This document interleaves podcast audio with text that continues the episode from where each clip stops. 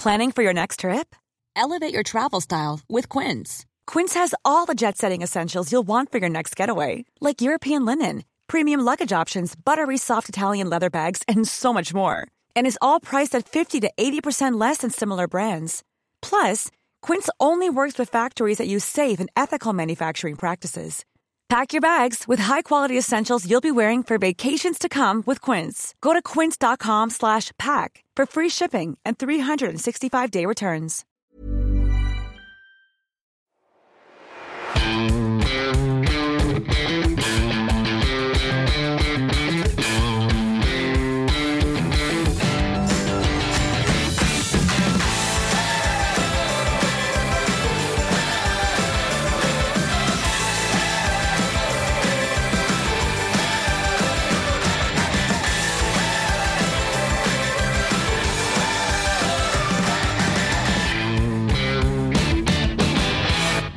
Moin Moin und herzlich willkommen zur Folge 99 des Finanzrocker Podcasts. Mein Name ist Daniel Kort und ich habe heute ein ziemlich kontroverses Interview für dich. Ich habe heute nämlich Malte Krüger zu Gast und er hat das Buch geschrieben Undercover in der Finanzindustrie und darin schreibt er über seine Erfahrungen, die er undercover im Strukturvertrieb in verschiedenen Banken, Fintech-Unternehmen und auch bei Vermögensberatern gemacht hat. Und darüber sprechen wir auch in knapp einer Stunde und 20 Minuten. Ich kann jetzt schon versprechen, unsere Meinungen gehen im Interview ziemlich auseinander. Und ja, also das Interview war schon sehr diskussionsreich und gerade am Ende wird das äh, ziemlich deutlich. Aber das zeigt dann natürlich auch, dass es ein etwas anderes Interview geworden ist und nicht äh, so die normale Wohlfühl-Oase, die ich sonst versuche in meinen Interviews zu erreichen. Das gibt auch nochmal, ja, eine andere Farbgebung beim Interview, würde ich sagen. Ja, und präsentiert wird dir diese Folge zum letzten Mal vom Extra Magazin und äh, das Extra Magazin erscheint zehnmal pro Jahr und das ist das führende Informationsmedium zum Thema ETFs. Darüber hinaus wird im Magazin über Robo-Advisors, Altersvorsorge, Asset Allocation mit unterschiedlichen Indizes und noch einiges mehr berichtet. Und von ausführlichen ETF-Tests über Interviews mit Experten wie Dr. Gerd Kommer bis hin zu tiefergehenden Reportagen bekommst du mit dem Extra Magazin eine bunte Mischung geboten. Und wenn du das Extra-Magazin einmal testen möchtest, dann kannst du dir als Finanzrocker Podcast-Hörer ein 6-Monats-Abo der Printausgabe zum halben Preis holen. Statt 30 Euro zahlst du nur 15 Euro. Geh einfach auf www.finanzrocker.net slash Extramagazin und probier es doch mal aus. Alle weiteren Infos findest du in den Shownotes oder auf dem Blog. Und wir gehen jetzt ab zum Interview. Das heißt, schnall dich an und auf geht's.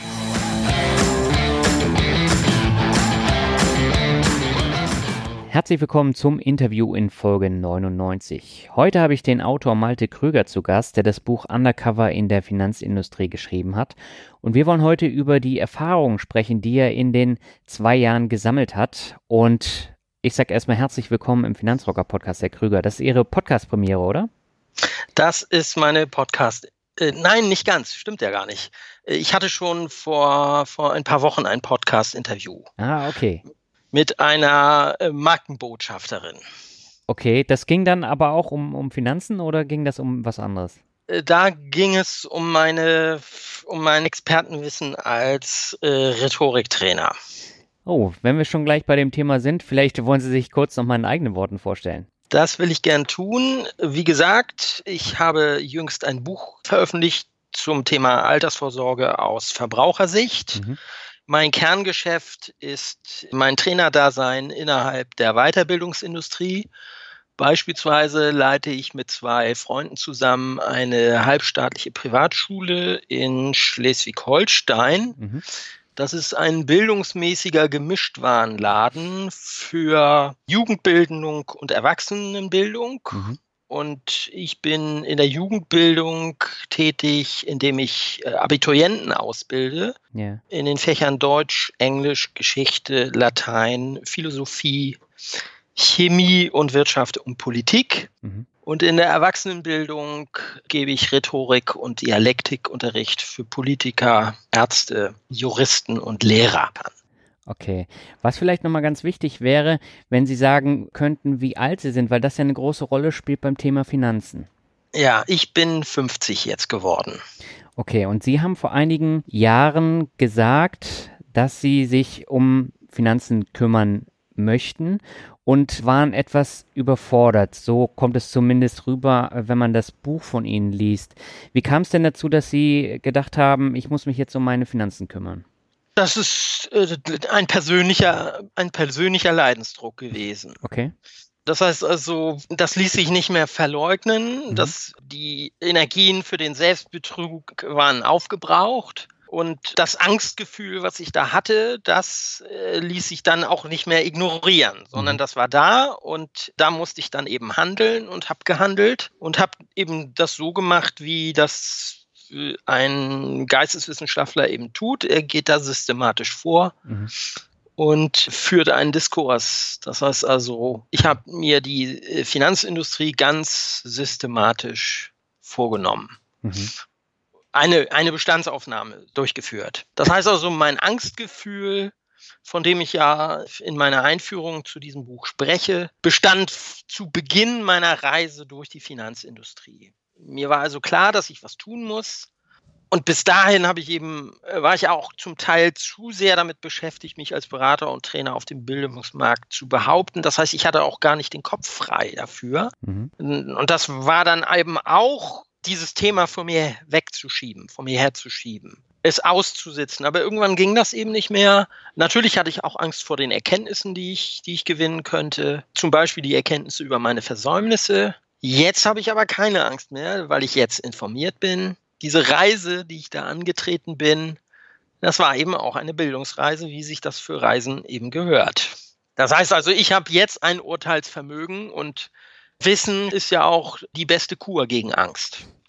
Jetzt äh, stelle ich mir die Frage, wenn Sie sagen, äh, das war eine Bildungsreise und Sie haben sich systematisch damit auseinandergesetzt, da stelle ich mir die Frage, warum haben Sie denn nicht angefangen, einfach ein ganz normales Buch, äh, wie jetzt zum Beispiel das von Dr. Gerd Kommer zu nehmen, um einen Einblick in die eigenständige Geldanlage zu bekommen? Ich gebe zu, dass vor Antritt meiner Reise mhm. Finanzbücher nicht Teil meiner Lebenswirklichkeit waren. Warum? Das mag auch der Snobismus und die Arroganz äh, des Geisteswissenschaftlers gewesen sein. Denn ich bin in einer Zeit aufgewachsen, in der es hieß, wer nichts wird, wird, wird. Und mhm. da waren eben auch Finanzleute mit eingeschlossen. Okay. Äh, das ist natürlich zum Teil auch ignorant. Zum Teil aber hat diese Reise dieses Vorurteil auch bestätigt. Und ich hatte auch immer Vorbehalte und auch Vorurteile gegenüber Ratgeberliteratur. Mhm. Und Kolmar hätte ich wahrscheinlich, wenn ich ihn zur damaligen Zeit schon gekannt hätte, mittlerweile kenne ich ihn jetzt, mhm. Kolmar hätte ich wahrscheinlich darunter auch gelistet. Denn ein Großteil dieser Literatur halte ich aufgrund meiner eigenen Leseerfahrung für, für unseriös, weil, weil sie suggeriert, wie man als Verbraucher schnell reich werden kann. Aber nicht Herr Kommer. Nicht Herr Kommer, mhm. so. Dort wird also die Gutgläubigkeit vieler Leute eben auch ausgenutzt. Diese ganzen Erfolgstrainer, die es da gibt, äh, Motivationsleute, die da eben auf diesem Feld der Ratgeberliteratur sich da austauben und ich sag mal, das Urbedürfnis von uns Menschen, die gebratene Taube möge uns in den Mund fliegen, dann auch ausnutzen, mhm. indem sie häufig einfache Rezepte für komplexe Miss äh, Misserfolgsexistenzen anbieten. So, und äh, weil ja auch die Illusion verkauft wird, dass Erfolg reproduzierbar sei. So, es, da gibt es natürlich auch Ausnahmen, die kenne ich selbst. Und bezogen auf Herrn Kommer ist das wahrscheinlich ein Vorurteil gewesen. Nun habe ich mich auf dieser Reise natürlich auch mit Literatur beschäftigt. Dazu zählte aber nicht Herr Kommer, sondern ich habe mich auf volkswirtschaftliche Abhandlungen konzentriert. Mhm. Denn Märkte und auch gerade die Finanzwirtschaft sind ohne, aus meiner Sicht, ohne volkswirtschaftliche Zusammenhänge nicht zu verstehen. Ich habe mich aber mit Leuten beschäftigt wie Josef Stieglitz, Heiner Flassbeck, Stefan Schulmeister, Heinz-Josef Bontrup, Peter Bofinger und wie sie alle heißen. Inzwischen habe ich auch Herrn Kommer zur Kenntnis genommen, beispielsweise äh, auf die, es gibt ja jede Menge auf YouTube bei ihm zu finden und mhm. vielleicht werde ich auch noch sein Buch lesen. Das kann ich Ihnen nur empfehlen. Ist ja auch sehr wissenschaftlich orientiert. Ja, das spricht schon mal für ihn. Warten wir es einfach ab. Also so wie er auftritt, gefällt mir das äh, gefällt mir das gar nicht schlecht. Mir gefällt auch gut, dass er zumindest in den Statements, die ich äh, gesehen und gehört habe, dass er sich äh, sehr abfällig und zu Recht kritisch gegenüber solchen Leuten wie Bodo Schäfer äußert. Mhm. Das sind nämlich Verführer und, und wirklich Verarscher. Weil die eben, wenn man nach dieser Methode kommen, Erfolg ist machbar, alles mhm. ist machbar und du kannst, wenn du nur willst, und das ist, das ist Verblödung. Mhm. Da haben mir seine Statements gut gefallen, da hat er, hat Herr Kommer Pluspunkte gesammelt. Mhm. Wobei ich jetzt da sagen muss, also Bodo Schäfer ist halt ein Vertriebsmensch, der äh, ja. seine Produkte für sehr viel Geld verkauft. Nichtsdestotrotz, ja. so ein gewisses finanzielles Grundwissen erhalte ich jetzt auch äh, in seinen Büchern. Also diese Motivationssachen, mhm. kenne ich von dem. Und das halte ich für Charlatanerie. Mhm. Ich kenne nicht seine, seine Abhandlung über Finanzen. Das mhm. weiß ich nicht. Aber also, der bezeichnet sich ja auch als Trainer. Ja. Und ich sag mal, Leute dieser Sorte bezeichnen sich ja auch als Trainer. Mhm. Aber das sind keine Trainer, weil sie nicht wirklich eine Lehrerausbildung haben und nicht wissen, wie man Leute besser macht. Sonst würden sie eben nicht diese einfachen Rezepte auf komplexe Sachverhalte anbieten. Das ist schon per se unseriös und hat mit richtigem, seriösen Unterricht hm. sich, sich zu verbessern, egal in welcher Disziplin, ist, ist mit Arbeit verknüpft. Und man kann als Lehrer nicht garantieren, dass, dass das dann auch zum Erfolg führt. Mhm. Natürlich muss, müssen solche Leute wie Herr Schäfer ihre Sachen verkaufen. Und dieses Urbedürfnis ist nun mal da, dass es eben möglichst schnell gehen soll. Stichwort gebratene Taube. Ja. Und da findet, finden solche Leute, die ja natürlich auch geschäftstüchtig sind, finden solche Leute natürlich Gehör. Aber Substanz hat das nicht. Das ist, das ist Kaugummi fürs Gehirn. Ja gut, ich habe äh, Bodo Schäfer auch gelesen und war relativ positiv überrascht aus dem einfachen Grunde, weil da so Sachen sehr gut erklärt werden, wie Geld zu sparen, keine Schulden zu machen, den Zinseszins, Investitionen, wie werden sie richtig gemacht und auch Investments für die eigenen Kinder. Das sind alles Themen, mit denen sich der normale deutsche Bürger relativ wenig auseinandersetzt. Da gebe ich Ihnen vollkommen recht, das betrifft mich ja selbst oder hat mich betroffen. Mhm. Und da da muss es natürlich auch äh, einen Wandel geben, einen Einstellungswechsel geben, denn viele Leute ignorieren das oder sie machen den Fehler, den ich eben auch gemacht habe, sie unterschätzen die Notwendigkeit. Mhm. Allerdings besteht diese Notwendigkeit, sich damit zu beschäftigen, aufgrund einer Voraussetzung, die man nicht den Leuten vorwerfen kann, die sich nicht beschäftigen. Mhm. Nämlich, ich muss mich mit Finanzen beschäftigen, weil der Finanzmarkt kaputt ist. Das heißt also, äh, er ist von einem Marktversagen gekennzeichnet, weil ich auf diesem Finanzmarkt in der Regel auf dem Massenmarkt nicht die bestmögliche Altersvorsorge bekomme, um es mit den Vokabeln dieser Branche auszudrücken, die Allokation ist defekt. Mhm. Und deswegen, weil so häufig meine Renditeinteressen den Ertragsinteressen der Branche entgegenstehen, mhm.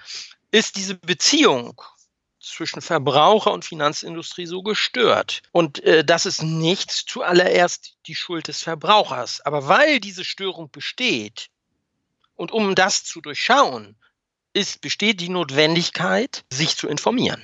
Hm. Jetzt habe ich mir aber die Frage gestellt, Sie wollten was für Ihre Altersvorsorge tun. Sie haben sich mit vielen sehr wissenschaftlichen Büchern auseinandergesetzt. Und wie sind Sie dann auf die Idee gekommen, undercover in die Finanzindustrie zu gehen? Also ich habe mich für diesen Weg entschieden, weil ich ein System und eine Branche nur gründlich verstehen kann, wenn ich erfahre und kennenlerne, wie die Beteiligten dieser Branche auf mich blicken. Mhm. Und das Buch habe ich geschrieben, um darauf aufmerksam zu machen, dass die Gefahr der Altersarmut nicht auf das Milieu der Flaschensammler und Hartz-IV-Empfänger beschränkt bleibt. Und als Geisteswissenschaftler äh, bin ich darin ausgebildet worden, eben ganzheitlich zu denken. Mhm. Und dazu gehört auch der Blick hinter die Kulissen. Mhm. Der Erwerb der anderen Perspektive, beziehungsweise der Versuch, die andere Perspektive kennenzulernen und auch an deren Stelle mal zu treten. Und das habe ich gemacht, indem ich mich beim Finanzstrukturvertrieb äh, beworben habe, beziehungsweise ins Innere geblickt habe. Das war jetzt also auch der Anfang. Das war der Anfang, ja.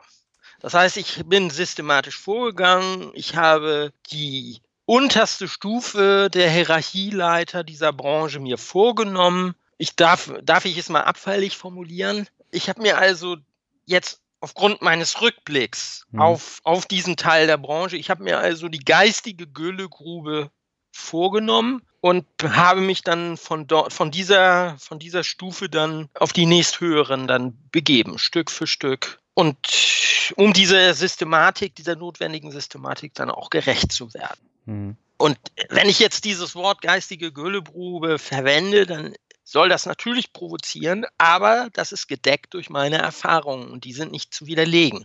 Es mhm. mag Leute geben, die andere Erfahrungen gemacht haben, aber hier geht es ja um meine. Mhm. Sie haben in Ihrem Buch ja auch nicht mit harten Worten gespart. Also äh, Sie bezeichnen da die Mitarbeiter vom Strukturvertrieb häufig als provisionsgesteuerte Vertriebsmaschinen mit organisierter Unkenntnis. Ist es denn wirklich so schlimm, wie Sie das da beschrieben haben? Das ist so schlimm, denn es herrscht dort in diesem Milieu eine totalitäre Erfolgsideologie. Mhm. Was heißt das? Das heißt, der Wert eines Menschen hängt dort einzig und allein von den Verkaufsergebnissen ab. Mhm. Und Misserfolg wird einzig durch die Schuld des einzelnen Vertrieblers erklärt.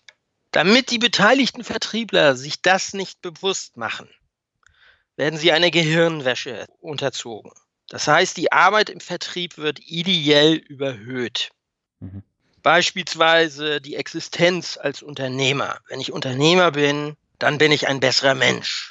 So nach dem Cashflow-Quadranten von, von Herrn Kiyosaki. Mhm. So, und darüber hinaus verklären die Macher des Strukturvertriebs die Vertriebsochsentour als Charakterprobe und den geschäftlichen Erfolg als Charakternachweis für den einzelnen Vertriebler. Mhm. Diese Ideologie wird bewusst verbreitet, um die Mitglieder auf den unteren Hierarchiestufen mit einem mentalen Doping für ihren Knochenjob zu, verse zu, zu versehen, zu füttern. Mhm. Dann umso bereitwilliger rackern sie sich dann ab und tragen als Handelsvertreter, als selbstständige Handelsvertreter, so ist ihr Status, ihr rechtlicher, auch wenn sie natürlich weisungsgebunden sind, tragen sie alle Risiken selbst.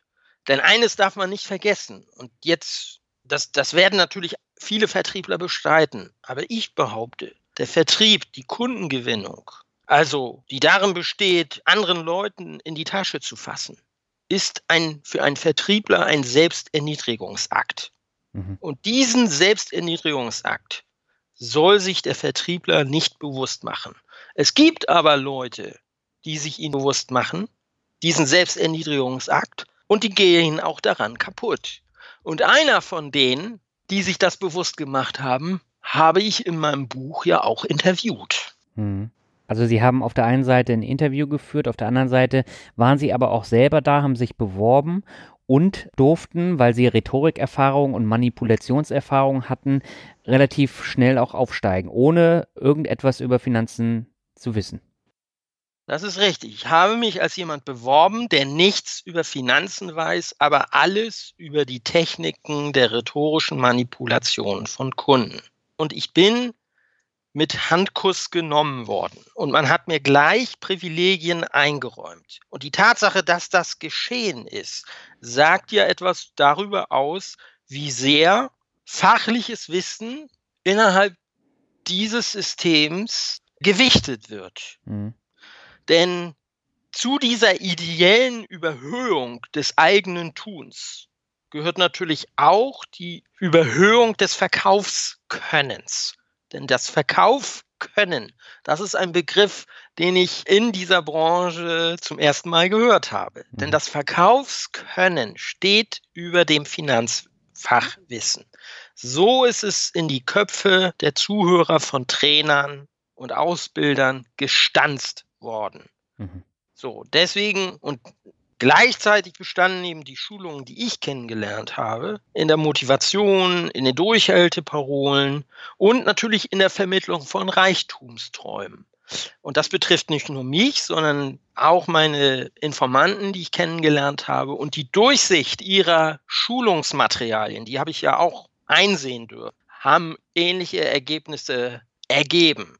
Man kann nicht sagen, ja, die sind ja schon länger raus gewesen. Ne? Ich, ich habe ja die Gegenwart erlebt. Mhm.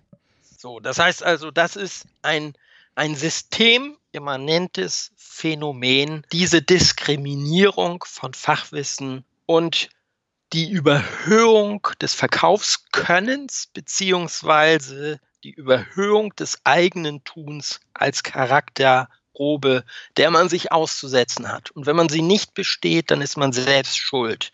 Das heißt, wenn ich als Verbraucher einem Vertriebler solcher Sorte gegenüber sitze, dann sitze ich einem Menschen gegenüber, der darauf dressiert ist, sich an mir abzuarbeiten mhm. als Charakterprobe. Und das Üble ist, dass ich zum Komplizen dieser Gehirnwäsche Teile der Weiterbildungsindustrie machen. Nämlich ganz viele Verkaufstrainer, Motivationstrainer machen damit, um dieses mentale Doping, das die Leute brauchen, um dieses, diesen Selbsterniedrigungsakt nicht bewusst, sich nicht bewusst zu machen, um denen dieses mentale Doping zu verabreichen. Das ist das Üble daran. Ich nenne nur solche Namen wie, wie Herrn Klöckner oder Frau Watti. Die sagen mir jetzt nichts. Na, Herr Klöckner, das ist der mit dem Klöckner-Rechner, der da, der da auch seinen, seinen Finanzrechner vertrieben hat in dieser Szene, damit dieser während der Beratung eingesetzt wird als technisches Gimmick. Mhm. Aber der ist neben dieser Tätigkeit als, als Vertreiber eines Finanzrechners auch als Trainer bekannt. Der ist auch Buchautor, der hat ja beispielsweise ein Buch über die gierige, über die gierige Generation der Alten geschrieben. Mhm. Auch um, um die junge Generation mit der alten, gegenüber der alten Generation auszuspielen mhm. gegeneinander auszuspielen, um natürlich auch den Boden für diese Teilprivatisierung der Rente mitzubereiten. Mhm. Jetzt muss ich aber nochmal fragen, Strukturvertrieb, was heißt denn das genau? Ist das nach wie vor noch ja so ein Vertrieb, der viele Kunden gewinnt? Also der äh, Vertrieb, in dem ich war, dem gelingt das mhm. noch wobei die Zahlen stagnieren. Das mhm. heißt also, die Vertriebler sind darauf angewiesen, den vorhandenen Kunden oder bei dem vorhandenen Kundenstamm bestehende Verträge umzudecken, mhm. um überhaupt Einnahmen zu generieren. Das, das Misstrauen gegenüber solchen Vertriebsmaschinen ist natürlich gewachsen. Ja.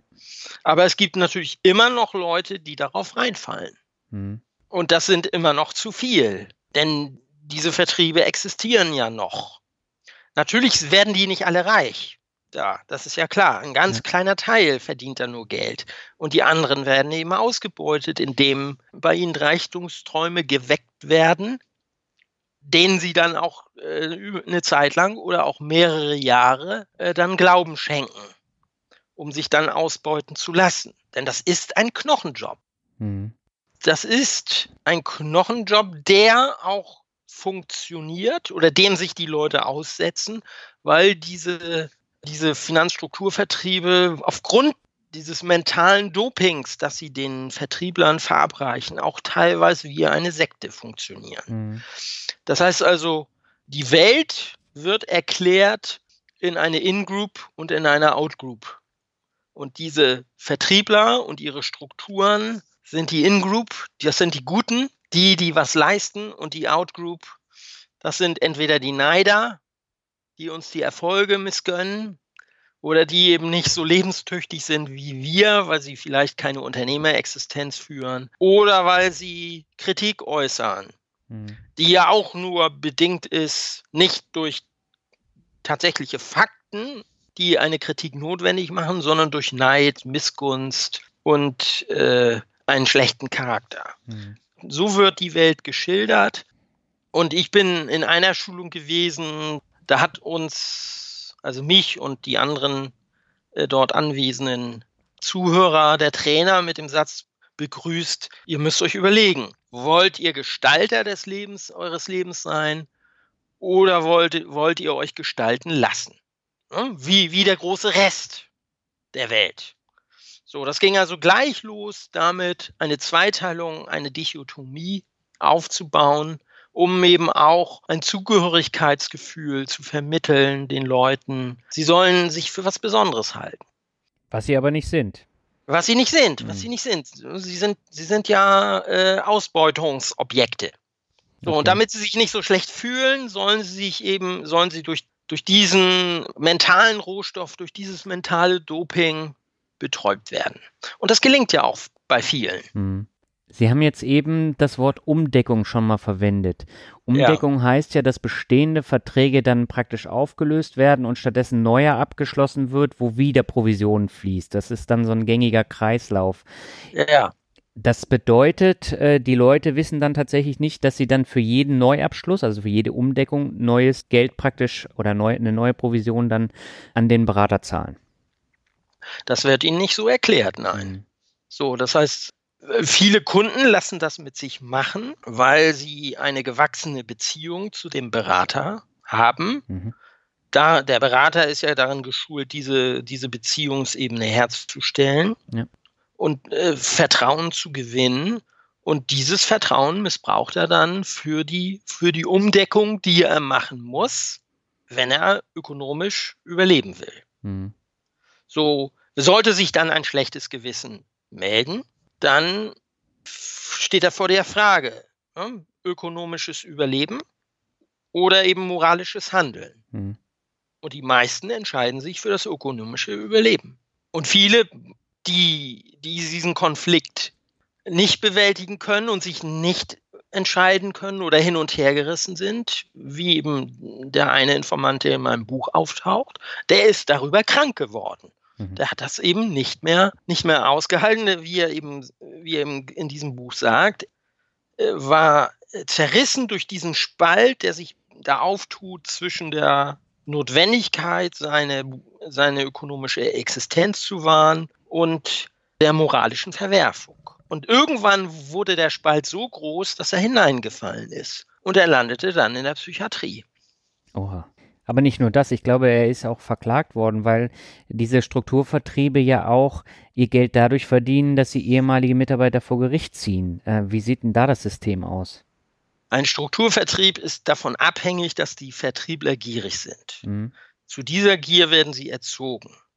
Diese Gier soll verhindern, dass sie ein schlechtes Gewissen entwickeln. Doch diese Gier wendet sich teilweise eben auch gegen einzelne Vertriebler, die in dem System beispielsweise aufsteigen und drohen, ihren Gruppenleiter einzuholen und mhm. die gleichen Stufe innerhalb der Struktur beziehungsweise Pyramide zu erklimmen. Dadurch fällt dann eben die Differenzprovision weg, denn ein Gruppenleiter bekommt jetzt von seinen untergebenen Vertriebler immer einen Anteil und der wird eben berechnet anhand der Differenz des Provisionsanteils. Also ein Gruppenleiter bekommt eben pro erworbener Vertriebseinheit meinetwegen 15 Euro und ein Untergebener nur nur 9 Euro, mhm. je abhängig von der Karrierestufe auf der oder der Pyramidenlinie, auf der sie sich befinden. Und die Differenz von, von 15 und 9 ist eben 6, also 6 Euro. Die bekommt er äh, bei jedem, bei jedem Vertrieb, Verkaufs, äh, von jeder Verkaufseinheit bekommt er die von seinen Untergebenen. Mhm. Und daran verdient er also, daran verdient er also bei jedem Produkt, das ein Vertriebler verkauft, verdient er also, ohne dass er einen Schlag getan hat, verdient er also mit. Und wenn der, ein Vertriebler eben aufsteigt, dann sinkt diese Differenzprovision. Mhm. Das heißt also, eine wichtige Einnahmequelle geht für Gruppenleiter verloren. Und deshalb ist es für manchen Gruppenleiter oder ist mancher Gruppenleiter daran interessiert, Aussteiger aus dem System zu schießen und dessen Struktur und Kunden zu übernehmen. Mhm. So entsteht eben ein Mobbing-System. Und gleichzeitig werden dann die Verträge der zurückgelassenen Kunden von dem Vertriebler, der aus dem System geschossen wurde, umgedeckt. Mhm. Was sich wiederum auf die Stornohaftung des gemobbten Mitarbeiters auswirkt. Denn der muss ja für die gekündigten Verträge haften. Das heißt also, sein sogenanntes, so ist es ja auch bei, bei anderen, äh, bei Versicherungsvertretern zum Beispiel, sein Rückstellungskonto steht auf einmal im Minus ohne dass er etwas dafür kann. Und die Konzernleitung klagt auf Erstattung des negativen Saldos auf seinem Rückstellungskonto. Mhm. Und ich habe eben einen Informanten kennengelernt, einen Insider, der nach seinem unfreiwilligen Abgang bei seinem ehemaligen Kunden verleumdet wurde.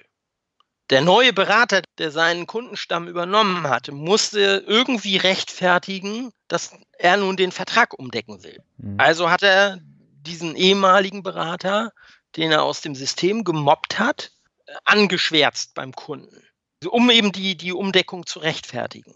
Und daraufhin hat der mir bekannte Informant eben auf Schadensersatz geklagt. Und diese, diese Beschäftigung mit sich selbst, diese Verteilungskämpfe enden also regelmäßig vor Gericht.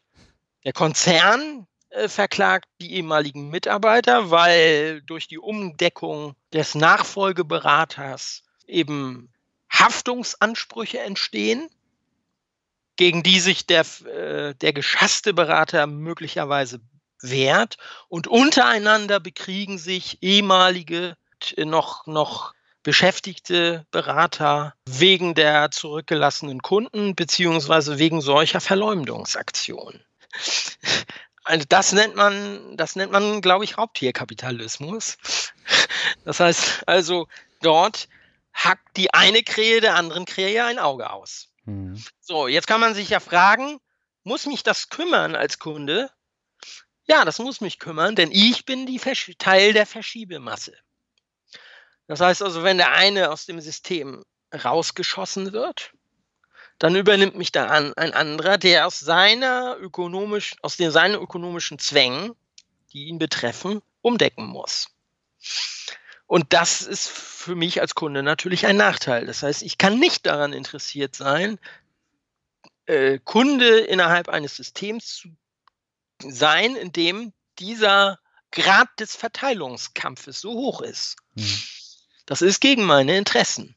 Und deswegen habe ich für mich entschieden, ich will nicht Teil dieses Systems sein, wobei ich dann natürlich auch Teil der Struktur sein könnte, werden könnte. Mhm. Weil dazu äh, äh, darauf richten ja auch viele, viele Vertriebler ihr System aus, dass, äh, dass sie eben eine Struktur äh, aufbauen, wobei ich dann gleichzeitig Vertriebler und Kunde bin. Und das heißt also, der, der Verkauf eines Produkts ist eben, dient dem Zweck des Strukturaufbaus und nicht so sehr meiner persönlichen individuellen Beratung. Mhm. Und das ist nicht in meinem Interesse. Deswegen habe ich für mich entschieden, nee, da will ich nicht sein. Das hat nichts mit seriöser Beratung zu tun. Das ist äh, Raubtierkapitalismus. Mhm. Jetzt muss ich mal fragen, Sie haben jetzt Einblick in, in einen Finanzstrukturvertrieb gehabt. Wie viele große gibt es denn in Deutschland? Also genau genommen habe ich in zwei Einblick gehabt, wobei, also es, ich habe auch mehr Insider kennengelernt, als in meinem Buch auftauchen, das mhm. nebenbei bemerkt. Also es gibt äh, nach meiner Kenntnis gibt es, also bemerkenswerte Strukturvertriebe gibt es noch fünf, glaube ich. Mhm. Also es gibt MLP, es gibt den Nachfolger von AWD, äh, Swiss Select oder so ähnlich heißt mhm. er. Korrigieren Sie mich, ich weiß mhm. es jetzt nicht genau. Es gibt die DVAG natürlich. Ja. Ergo Pro hat sich, glaube ich, jetzt gerade aufgelöst. Beziehungsweise die wollen ihre äh, einen Teil ihrer äh, Verträge auch, auch verkaufen. Mhm. Und dann muss ich schon überlegen, wen es da noch gibt. Ja, mir fällt da gerade noch mal was ein. Ich war vor zwei Jahren im, im Urlaub und in Mecklenburg-Vorpommern gibt es unter anderem ein Schulungszentrum für die DVAG. Und das ist mhm. ein super, super tolles Ding mit eigenem Strand. Und da finden dann tatsächlich immer diese Schulungen statt. Und äh, da wird einem natürlich auch äh, komplett anders äh, das dann beigebracht, wenn man in so einem Ambiente ist und nicht in so einem langweiligen Großstadthotel, sondern tatsächlich mitten in der Wildnis mit eigener Cocktailbar, eigenem Strand. Und da können die die Leute natürlich auch einfacher äh, dann einschwören auf sowas. Ne? Diese Strukturvertriebe funktionieren ja wie alle anderen sogenannten Multilevel-Marketing-Unternehmen, mhm. die ja äh, ihre Herkunft in, in Amerika haben. Mhm. Und in Amerika, und das ist ja auch irgendwann äh, aus Amerika hier nach Europa geschwappt, und in Osteuropa äh, ist das jetzt auch richtig in. Mhm. Aufgrund des immer damit verknüpften, äh, der verknüpften Vermittlung von Reichtumsträumen. Mhm. Also auch ich wurde in den Strukturvertrieben, in denen ich war, dazu angehalten, ich darf da aber aus, äh, aus Absprache mit dem Verlag nicht, aus juristischen Gründen nicht nennen, welcher mhm. das war. Ja. Äh, aber in den Strukturvertrieben, in, in denen ich war, wurde ich in den Schulungen auch gleich dazu angehalten, ein Dreamboard zu erstellen. Mhm. Das heißt also eben ein, eine Traumtafel mit Symbolen und Motiven meines mir vorgestellten, in meinem Kopf ausgemalten Reichtums. Mhm. Die Villa, das Auto, das vor der Tür steht, welche Frau in meinem Bett liegen soll, äh, das natürlich großräumig ist. Soll sie blond sein? Soll sie brünett sein? Wo soll diese Villa stehen? Auf Mallorca, in Florida oder sonst wo? Jetzt muss ich aber mal äh, so ein bisschen weitergehen, weil sie sind ja auch in normale Banken gegangen. Also ich glaube zu einer Sparkasse und auch zu anderen Banken. Sind Sie da auch auf diese provisionsgesteuerte Unkenntnis gestoßen oder was haben Sie da erlebt? In den Banken ist das nicht viel besser. Das sieht natürlich etwas edler aus. Es, nicht, es, es hat nicht diesen Schmuddelfaktor. Mhm. Aber ich bekomme auch in einer Bank nur einen Ausschnitt der Anlagenwelt vorgestell vorgestellt, mhm. abhängig von dem Warenkorb, der einer Bank zur Verfügung steht. Zudem werde ich segmentiert. Das ja. ist eine zusätzliche Begrenzung. Und der Berater ist darauf trainiert, Verkaufsargumente des vorliegenden Produkts zu kennen und anzuwenden. Mhm. Auch dafür sucht er ja rhetorische Schulungen, die er erhält, um mich als Kunden zu beeinflussen. Und zwar in seinem Interesse. Wenn ich also bei einer Commerzbank bin, dann bekomme ich von dem Berater eine, eine Show angeboten. Das heißt mit spielerischen Elementen, so wie der es wahrscheinlich in einer Schulung gelernt hat, wendet die Spieltheorie an. Mhm. Möglicherweise bei Herrn Klöckner, der ja damit wirbt. Finanzberatung soll Spaß machen. Der sich da auch auf Fachliteratur aus der Pädagogik stützt, die zum Teil aber nicht seriös ist. Mhm. Und der, dieser Commerzbankberater wendet aber natürlich diese Lerntheorie und die damit verknüpfte Methode an, um ein Produkt mir zu verkaufen, bei dem vor der Beratung schon feststand, dass es dieses Produkt sein wird. Mhm. Das heißt also, er wendet Mittel an, die im seinen Interesse liegen und nicht in meinem Interesse. In meinem Interesse ist nicht nur ein Ausschnitt diesen begrenzten Ausschnitt der Anlagenwelt kennenzulernen, denn ich habe den Anspruch, zu einem mündigen Verbraucher zu werden, zu einem urteilsfähiger. Und wenn ich begrenzt werde, dann ist das nicht möglich. Das heißt, er wendet Manipulationstechniken an. Mhm. Und Manipulation ist die Einflussnahme gegen die Interessen des Beeinflussten. Techniken sind natürlich unterschiedlich und das Wissen der Berater auf ein paar Verkaufsargumente beschränkt ist.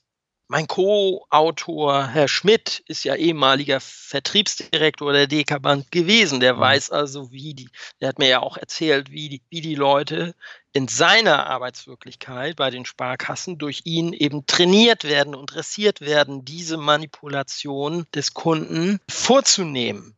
Und da ist eben, da weiß die Mehrheit der, der Bankberater, weiß eben nichts oder viel zu wenig über Kapitalmärkte, über aktive Portfoliogestaltung nach Markowitz zum Beispiel. Mhm. Das haben die nicht drauf, das wissen die nicht. Und in einem in einem Beratungsgespräch bei der Santander Bank war es eben beispielhaft, dass mich eine Beraterin fragte, die nicht erklären konnte, warum denn nun dieser ausgewählte, von ihr ausgewählte und bestimmte Europafonds Teil meines Fondssparplans soll, was diesen Europafonds auszeichnet gegenüber anderen Fonds.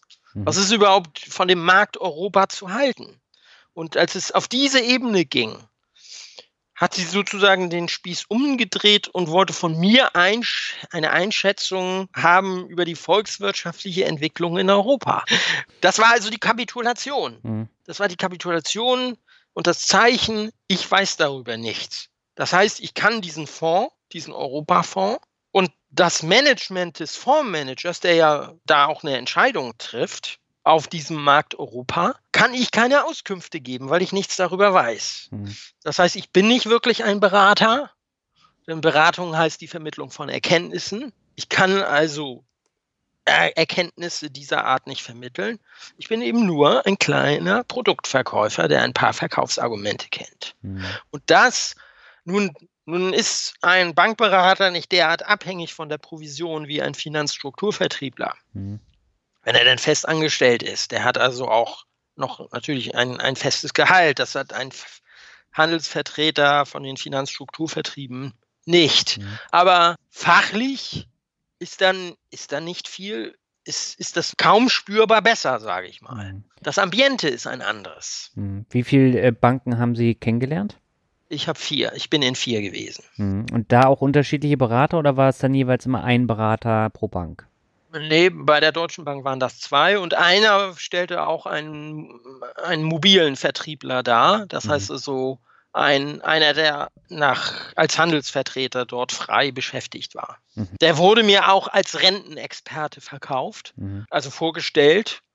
Ja, haben Sie was dagegen, dass da noch jemand hinzukommt, hinzustößt? Mehr, mehr, ne, es wurde, glaube ich, auch gesagt, so, ähm, mehr Fachwissen kann ja nicht schaden. Aber beide hatten nichts, hatten nichts drauf, außer ihr übliches Programm abzuspulen.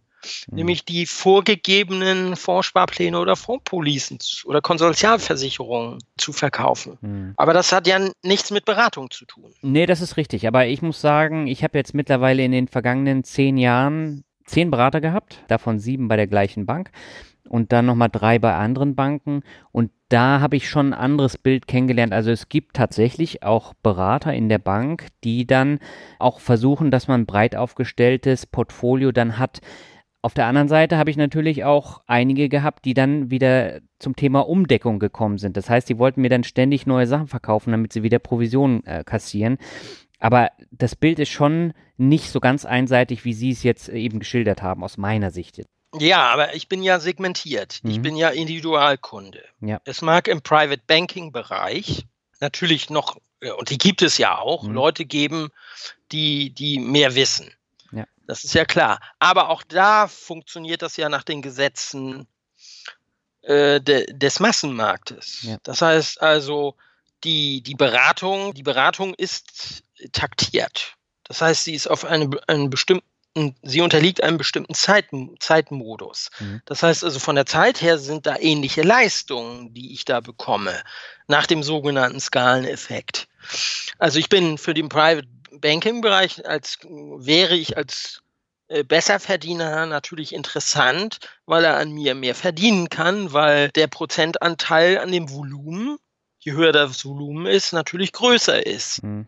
Aber die Bankberatung im Vergleich zu dem, was ich als Individualkunde bekommen habe, kann eine Stunde, kann anderthalb Stunde sein, ist also eine ähnliche Leistung. Ja. Trotzdem haben Sie natürlich recht, das bestreite ich auch gar nicht, dass es auf diesem Feld, dass auf diesem Feld die Chance größer ist, fachlich qualifizierte Leute zu finden. Mhm. Aber, aber auch dieses Feld unterliegt Ertragsinteressen durch, durch die Taktung des Beratungsprozesses. Das tickt natürlich auch immer eine Uhr. Mhm. Und es ist auch Teil des Massenmarktes. Ja, aber der Massenmarkt, der wird ja für die Banken zumindest immer kleiner. Also der wird immer der wird kleiner. Das, wenn man sich das mal anschaut, die Filialen werden immer kleiner, werden zusammengelegt, werden geschlossen. Und das heißt, das Thema Beratung, gerade von Privatkunden, wird immer kleiner. Man sieht es ja zum Beispiel an der Deutschen Bank, die ganz viele Stellen ja, wegrationalisieren und die setzen dann eher auf äh, so Geschichten wie Robo-Advisor, weil sie da nicht viel machen müssen. Sie brauchen keine Beratung, sie brauchen nicht so viel Manpower.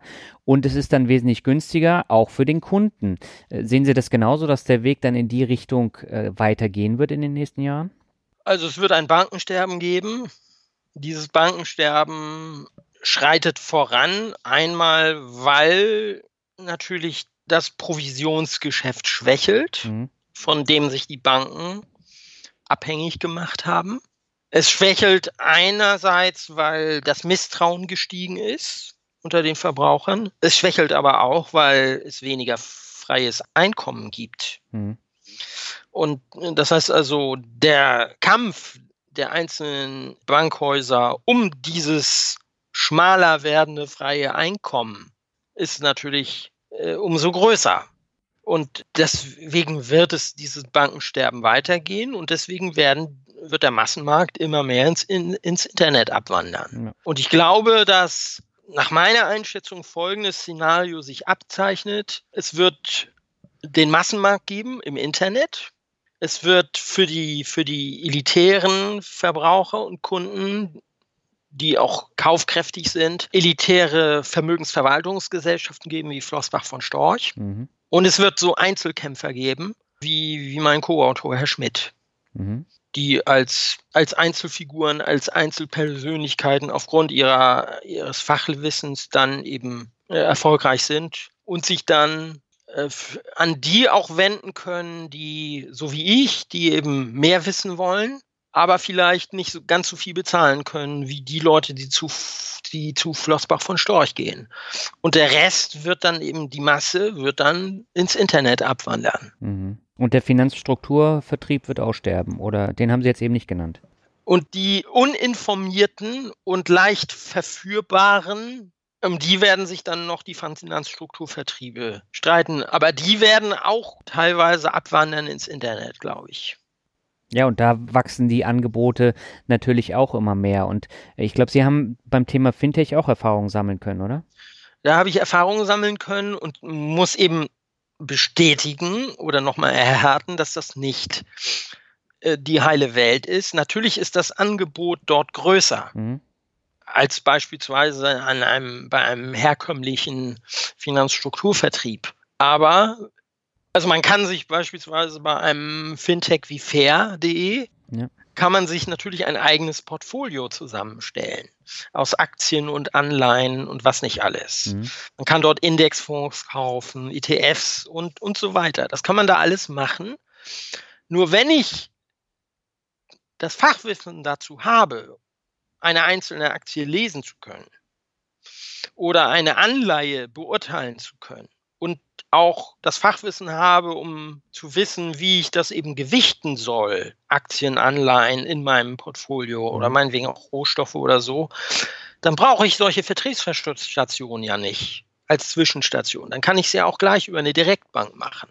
Ja, wobei, da muss ich jetzt mal ganz kurz einhaken. Bei Fair, die werben natürlich immer mit diesen Riester-Geschichten. Und bei den Riester-Geschichten habe ich natürlich noch weitere Vorteile, die ich sonst eben nicht habe. Also ja. beispielsweise die Zulage.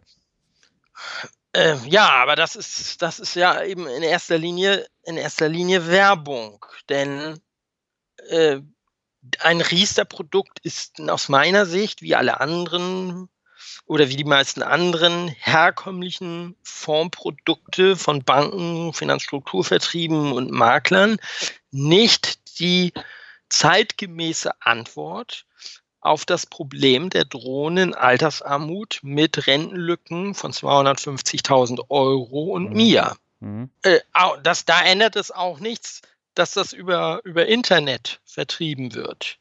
Ja, aber es ist günstiger, das darf man halt auch nicht vergessen. Es ist möglicherweise günstiger, aber trotzdem nicht. Trotzdem nicht die Antwort.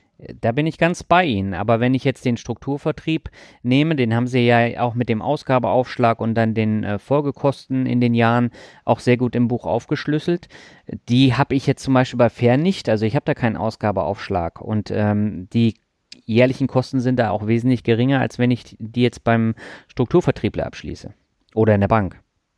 Ja, aber trotzdem brauche brauch ich, brauch ich ein Fachwissen. Und wenn ich dieses Fachwissen habe, mhm dann, dann mache ich das selbst. Dann äh, wähle ich nicht solch eine Vertriebsstation. Mhm. Und äh, dann, dann ist das noch günstiger. Äh, wobei noch natürlich ein Aspekt hinzukommt. Und die meisten haben ja nicht dieses Fachwissen, behaupte ich.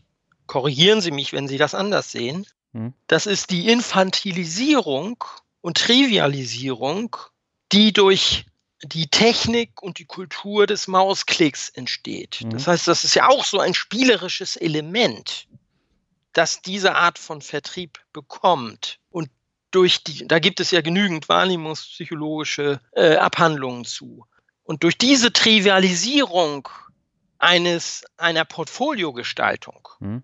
kann es passieren, das ist meine These, dass da viele Leute die kritische Distanz verlieren zu dem, die Rationalität zu dem, das rationale Verhältnis zu dem, was sie da tun und da eben auch falsche Entscheidungen treffen werden. Ja, aber das gehört dazu in meinen Augen. Also bei der Geldanlage gehört es dazu, dass man äh, eben dann auch Entscheidungen trifft, dass man äh, versucht anzulegen, dass man sich damit beschäftigt und da werden natürlich auch Fehler passieren. Das ist äh, ganz natürlich. Das hat man ja nicht nur beim Thema Finanzen, sondern auch bei diversen anderen Sachen.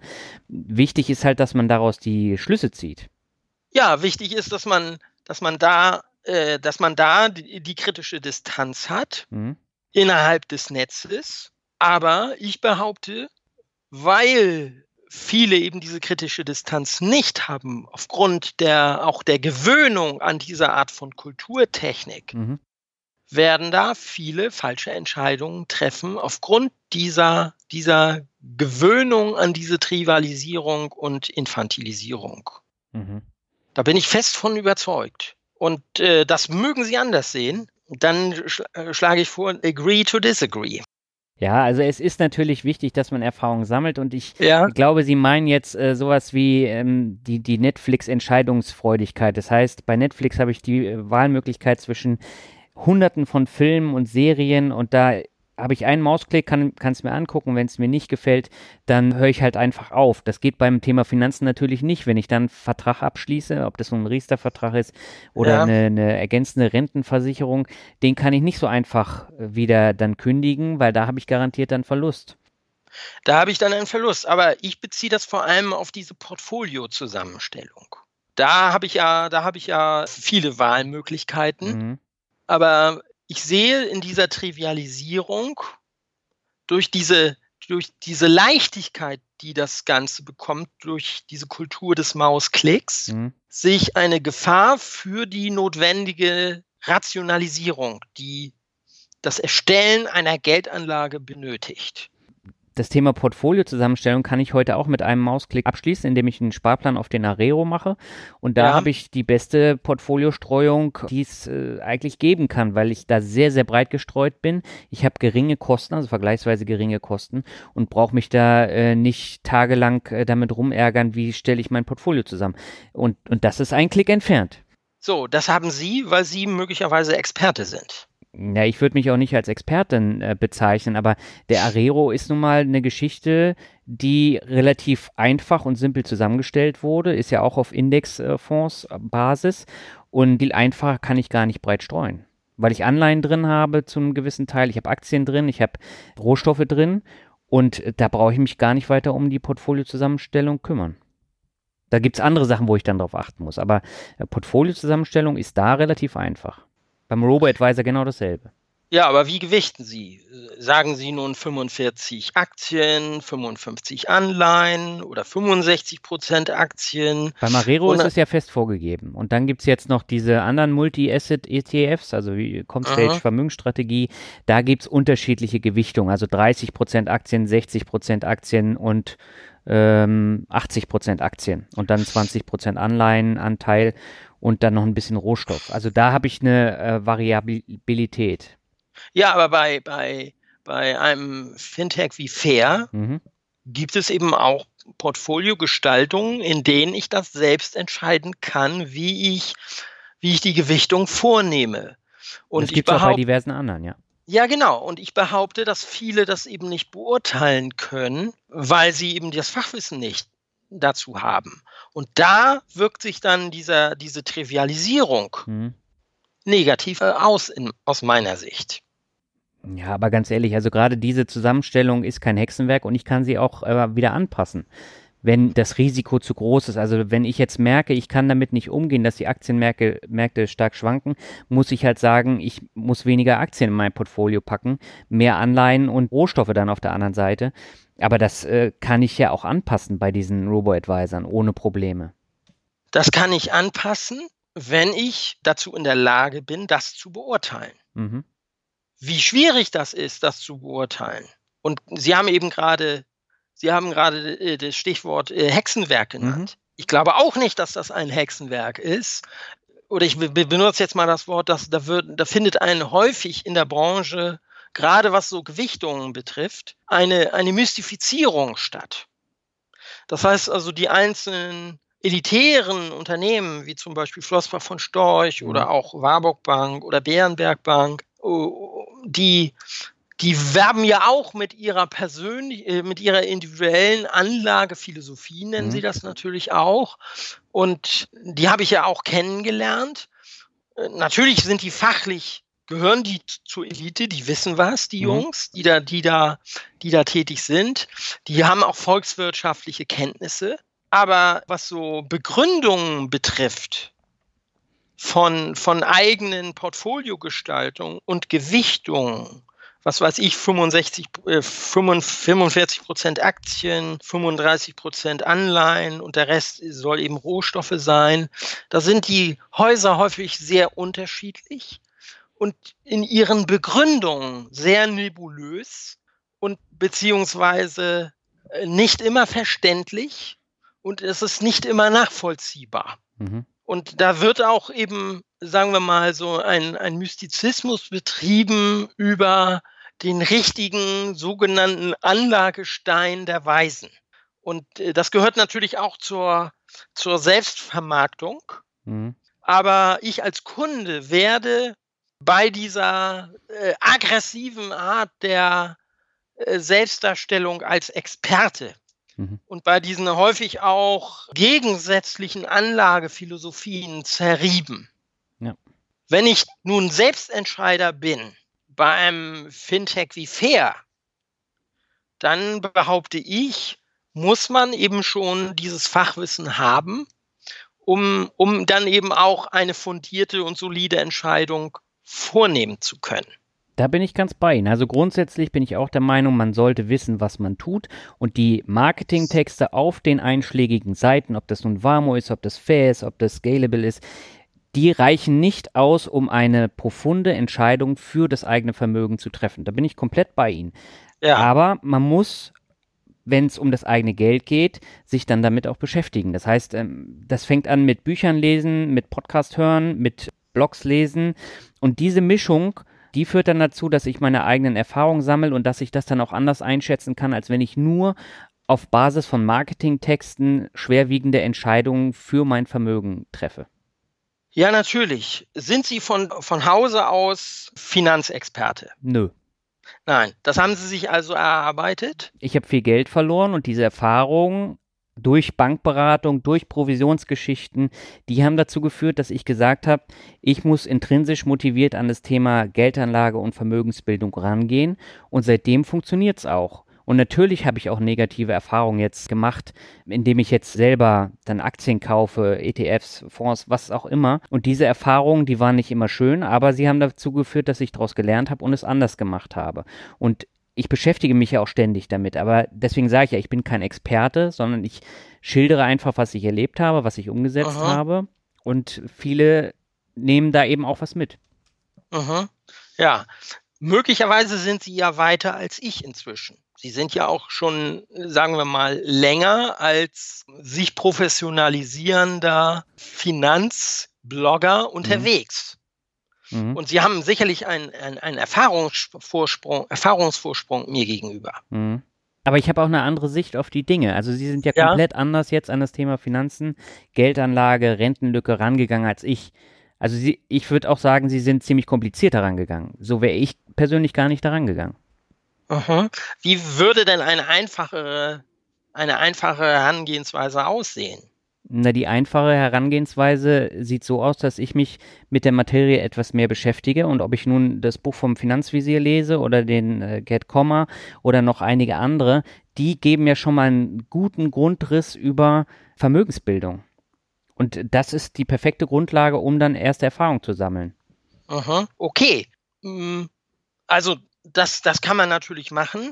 Ähm, aber also ich hatte ja schon gesagt, dass diese, ich sag mal, diese, diese Persönlichkeiten am Beginn meiner Reise mir nicht bekannt waren, weil sie nicht Teil meiner Lebenswirklichkeit waren. Mhm. Inzwischen habe ich sie ja kennengelernt und ich werde die natürlich auch, werde mich denen natürlich auch weiter zuwenden, um natürlich zusätzlich von denen zu lernen und um mein, das bis jetzt erworbene Fachwissen oder Urteilsvermögen natürlich weiter zu stärken. Mhm.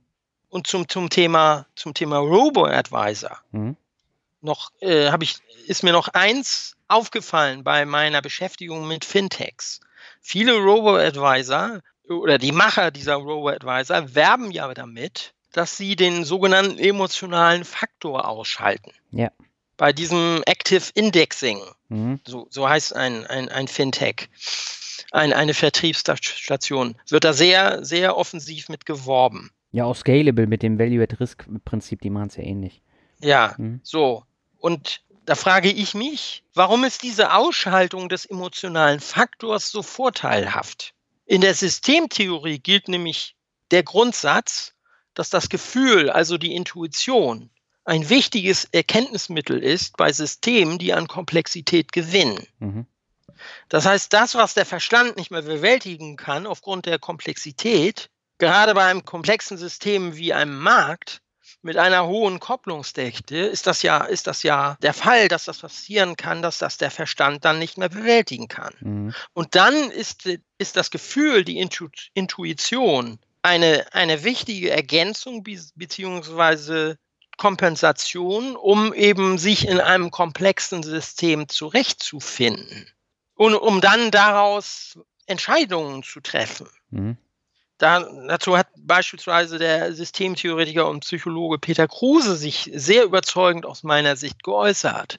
Das heißt also auch bei der Bewältigung eines Marktes und dann bei den dort zu treffenden Kaufentscheidungen von Aktien oder Anleihen sollte man auch das Gefühl als Erkenntnismittel aus meiner Sicht äh, einsetzen, und darauf vertrauen, dass, dass das eine wichtige äh, Entscheidungshilfe sein kann. Äh, korrigieren Sie mich, wenn Sie jetzt meinen, dass ich äh, naiv bin. Ich sehe das ein bisschen anders, weil grundsätzlich ist es ja wichtig. Ich habe ja auch noch einen anderen Podcast mit dem geschätzten Kollegen Albert Warnick, also dem Finanzvisier zusammen. Und ja. da diskutieren wir ja auch mal darüber, dass man an und für sich, gerade wenn man jetzt passiv Geld anlegt, die Emotionen komplett aus der Geldanlage rauslässt und deswegen breit gestreut in einen Index wie den MSCI World investiert. Da habe ich 1600 Unternehmen und da ist es völlig unabhängig, wie die Märkte jetzt äh, in Deutschland oder in den USA dann äh, an einem Tag agieren wichtig ist halt ähm, der Gesamtmarkt und äh, der gesamte Index. Und äh, das interessiert mich ja gar nicht, wie da das aktuelle Börsengeschehen ist. Und mein Bauchgefühl sollte mich da eben auch nicht tangieren, weil letztendlich ich lege ja langfristig an und langfristig gehen die Märkte nach oben, aber zwischendurch gehören immer wieder teilweise auch extreme Schwankungen dazu. Und da muss ich die Emotionalität dann eben ausschalten, damit ich nicht in Panik gerate und dann die Indexfonds Aktien oder was auch immer dann verkaufe. Ja, aber die, die Emotionen, die beispielsweise aus einem Absturz der Märkte ja. und die damit verknüpfte wachsende Komplexität des Systems, mhm. die, die Folgeemotion muss ja nicht Panik sein. Das ist aber bei vielen so, das ist ja das Problem. Das ist, ja, das ist bei vielen so, das hängt ja aber auch damit zusammen, wie, wie die Art der Sensibilisierung und wie die Intuition dann auch geschult ist. Mhm. Gefühle, Emotionen, Intuition, vor allem Intuition kann man ja auch schulen. Mhm. Man, sich sensibilisieren ja. heißt ja auch, die eigene Intuitionsstärke, den eigenen Intuitionsgrad zu erhöhen. Und ich behaupte immer, dass die Intuition umso veredelter wird, je mehr ich mir bewusst mache. Das heißt also, je, je intensiver meine Kenntnisse auf einem bestimmten Feld sind, beispielsweise auf dem Feld der Volkswirtschaft mhm. oder auf dem Feld der Finanzwirtschaft, desto ausgebildeter, ausgereifter und veredelter wird ja meine Intuition. Das heißt, Panik ist doch häufig auch das Ergebnis von, von, von Unkenntnis. Ja, das ist, äh, da stimme ich komplett äh, überein. Aber das, was Sie jetzt eben schildern, das ist äh, sehr komplex. Und der normale Anleger, der vorher immer in die Bank gerannt ist und gehofft hat, dass er da gute Empfehlungen bekommen hat, der möchte sich gar nicht mit seiner Geldanlage so auseinandersetzen, dass er ständig dahin guckt, ständig von Emotionen getrieben wird, sondern der möchte einfach stur wie ein Esel investieren, investieren, nicht reingucken und auch nicht großartig was ändern. Mhm. So, und da, äh, diesen Status ähm, möchte ich nicht haben. Ich möchte eben, weil der Markt eben versagt und weil es eben diese Allokationsdefekte gibt, mhm. möchte ich eben selbstbestimmt sein. Nicht, weil ich das so, so geil finde, mich mit Finanzen zu beschäftigen, sondern weil, weil das System so defekt ist, mhm. bin ich dazu gezwungen. Und da ich eben auch natürlich äh, im gewissen Sinne auch interessiert bin, mein Wissen zu verbreiten, auch, auch zu verbreitern, auch also ein, ein, größeres Spektrum abzudecken und auf vielfachen Feldern mich auszukennen, ähm, bin ich jetzt auch natürlich froh, dass ich das gemacht habe und bin jetzt froh, dass ich äh, jetzt mitreden kann. Mhm. Vielleicht bin ich noch nicht so weit wie Sie.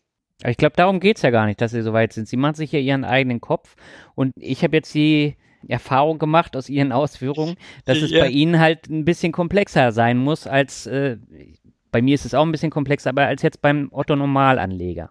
Ja, ich sag mal, natürlich habe ich jetzt einen Aufwand betrieben, den 95 Prozent oder sagen wir 80 Prozent äh, der Otto-Normalverbraucher nicht auf sich nehmen würden. Mhm.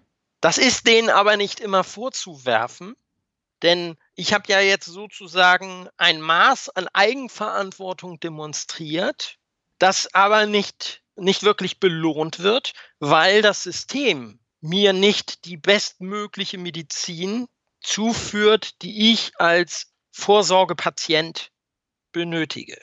Weil das so ist, muss ich natürlich noch mehr Eigenverantwortung erwerben, um eben diese Alternativen zu finden. Ja, aber ohne Eigenverantwortung sollte man eben auch nicht an die Geldanlage gehen, weil sonst bin ich immer von anderen Menschen abhängig, die sich dann um mein Geld kümmern und ein Stück vom Kuchen abhaben wollen.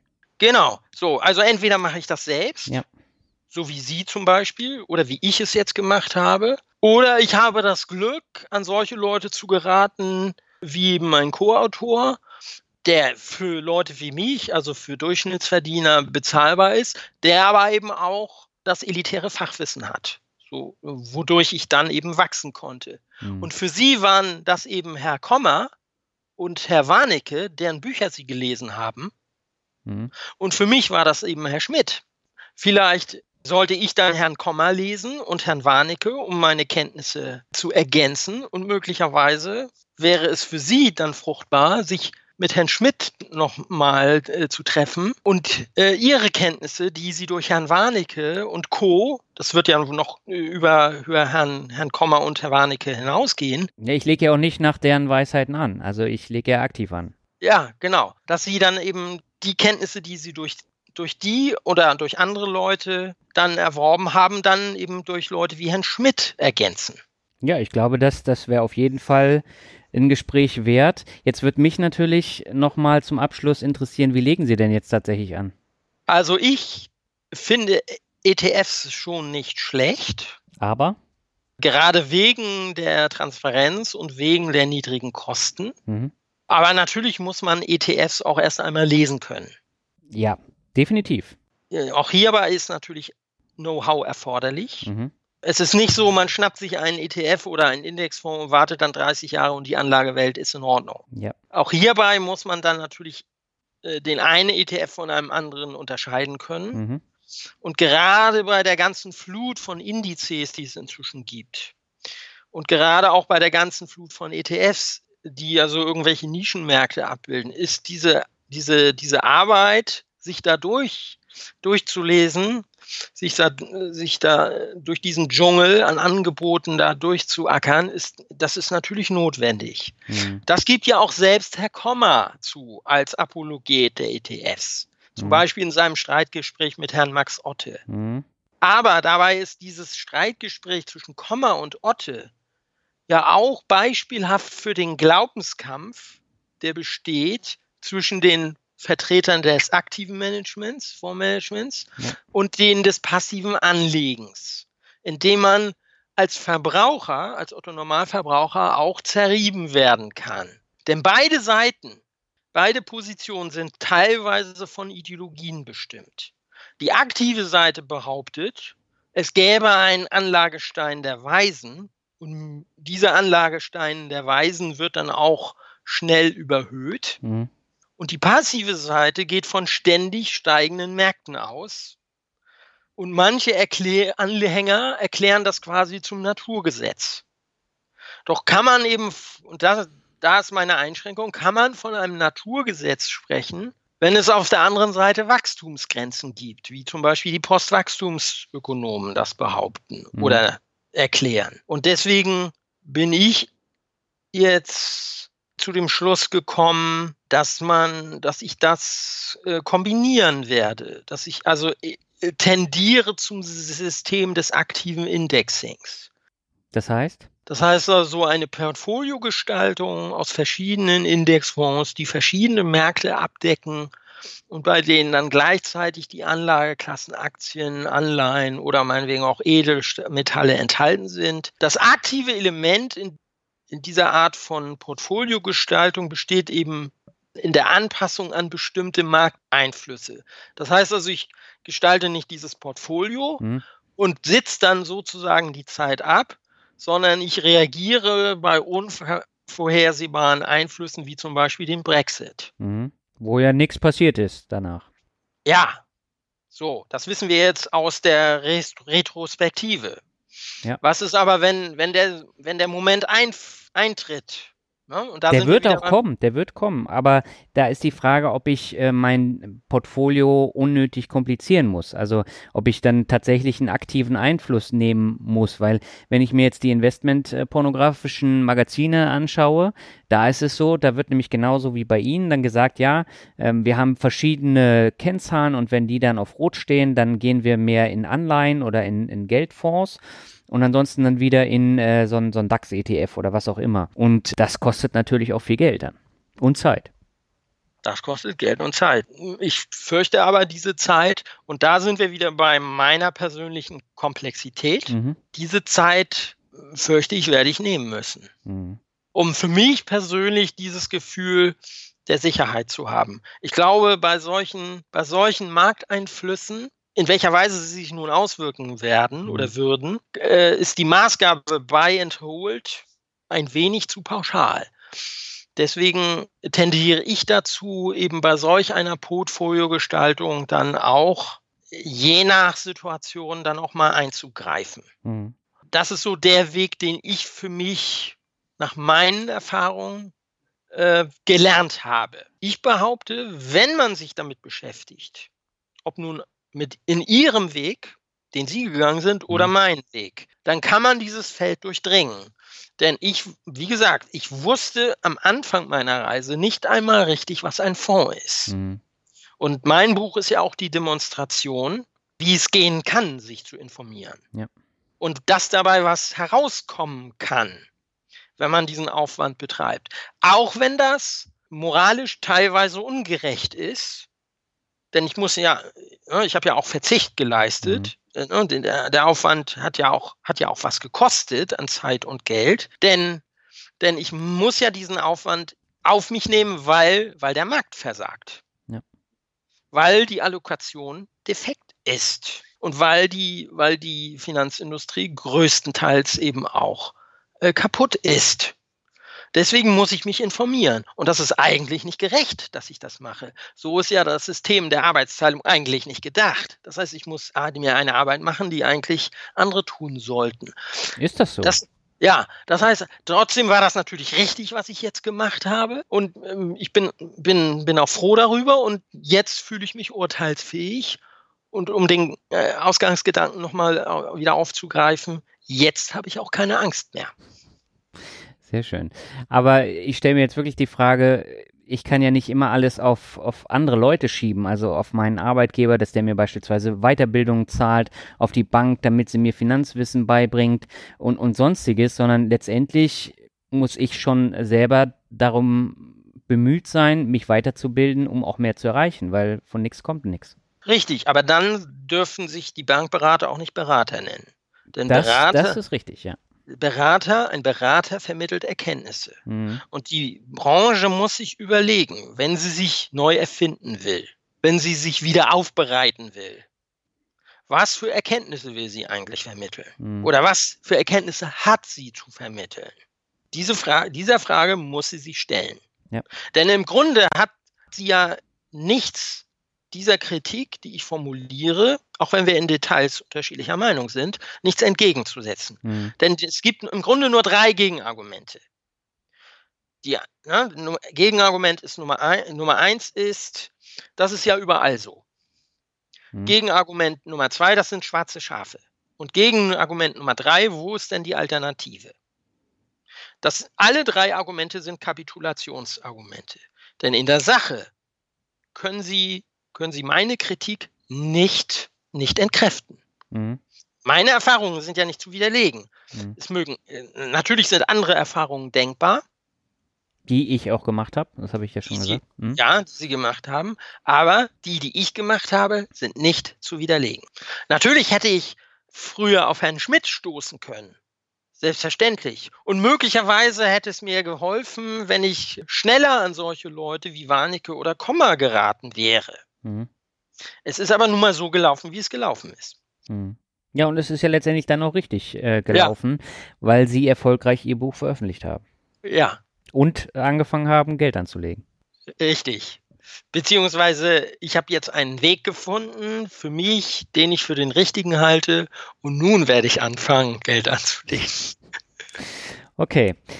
Gut, dann würde ich sagen, kommen wir zum Abschluss zum Finanzrocker World Shuffle. Das heißt, ich nenne Ihnen einzelne Begriffe und Sie sagen mir einfach, was Ihnen dazu einfällt. Und beginnen möchte ich erstmal mit Norddeutschland. Äh, Norddeutschland äh, besser als sein. Das heißt, Sie sind hier auch geboren worden? Ja.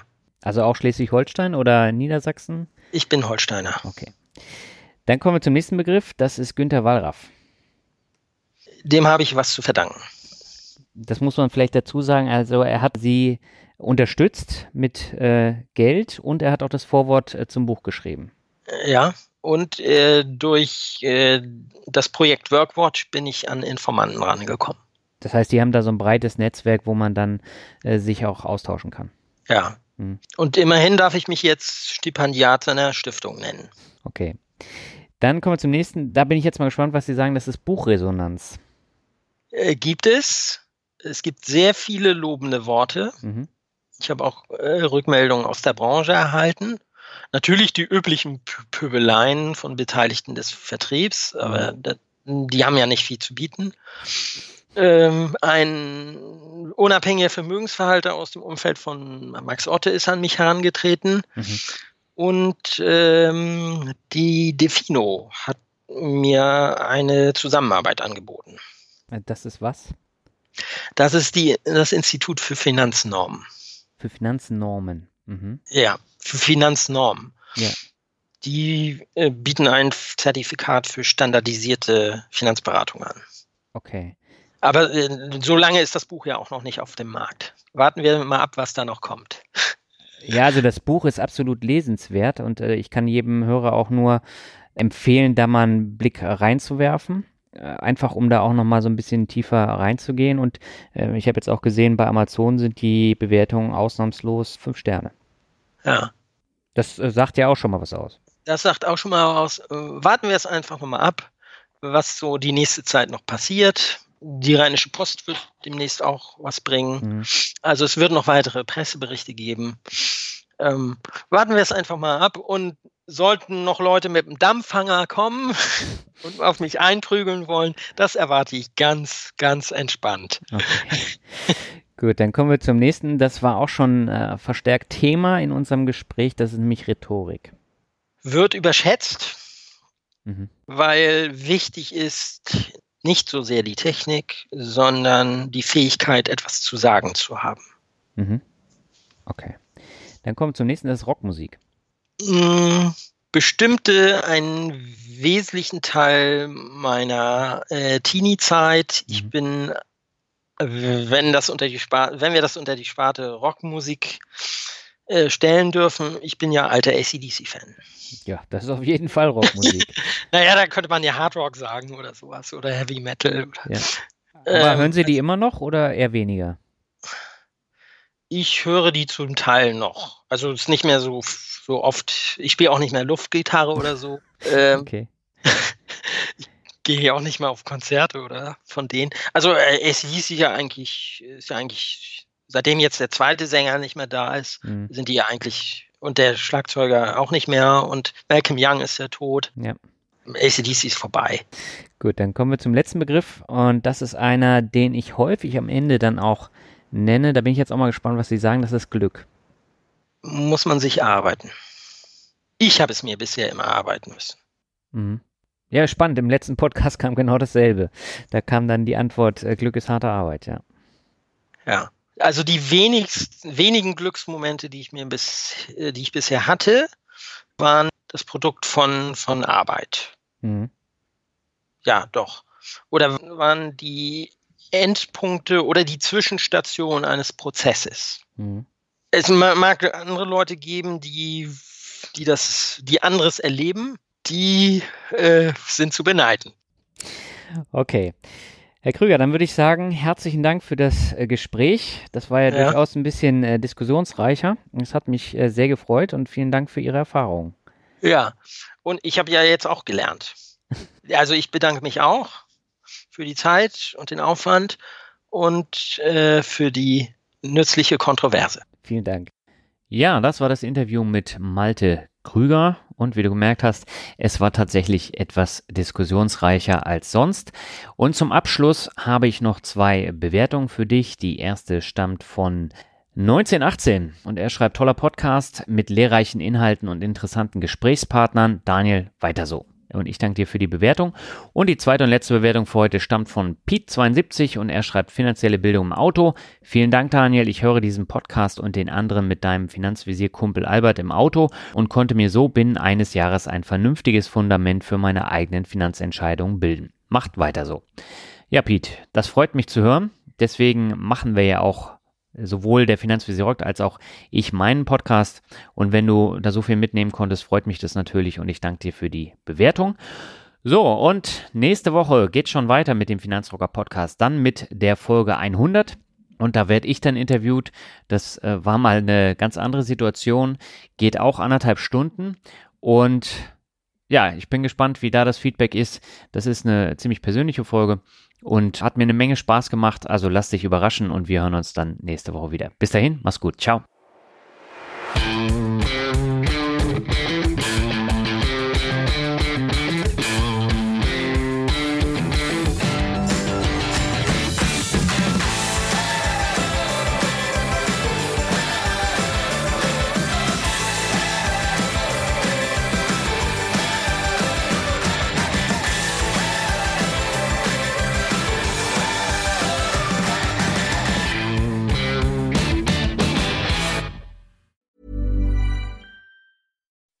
When you make decisions for your company, you look for the no-brainers. If you have a lot of mailing to do, stamps.com is the ultimate no-brainer. Use the stamps.com mobile app to mail everything you need to keep your business running with up to 89% off USPS and UPS. Make the same no-brainer decision as over 1 million other businesses with stamps.com. Use code PROGRAM for a special offer. That's stamps.com, code PROGRAM.